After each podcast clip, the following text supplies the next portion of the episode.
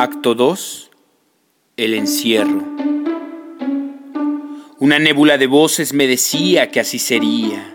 La propuesta de hacernos de pronto fama, esperando llegar a la niebla y nos envolviera, nos exiliara de esta ciudad tan rota, tan alba.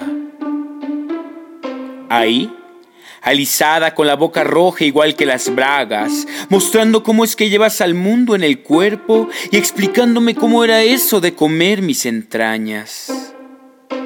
Parecías alma.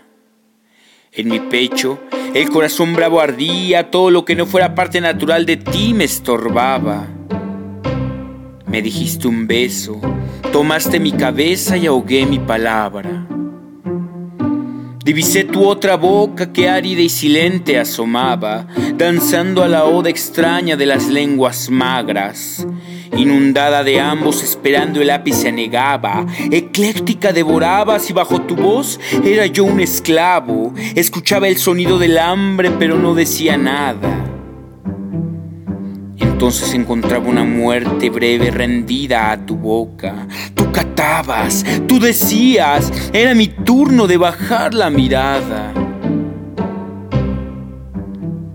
Y en ese río sacro esperando si hiciera osado, la señal un espasmo y hacía que la tierra girara. Me tendí mundano en tu soberbio cuerpo blando, reptando cual serpiente por todos tus posibles labios, cruzando ese estruendoso mar y barrera de líquen. Entonces venía, parecía hora de tu efímera muerte, te miraba, te aferrabas al volcán que en ti emanaba.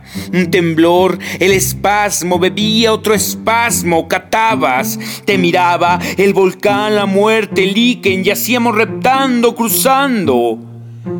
Amaba, amabas.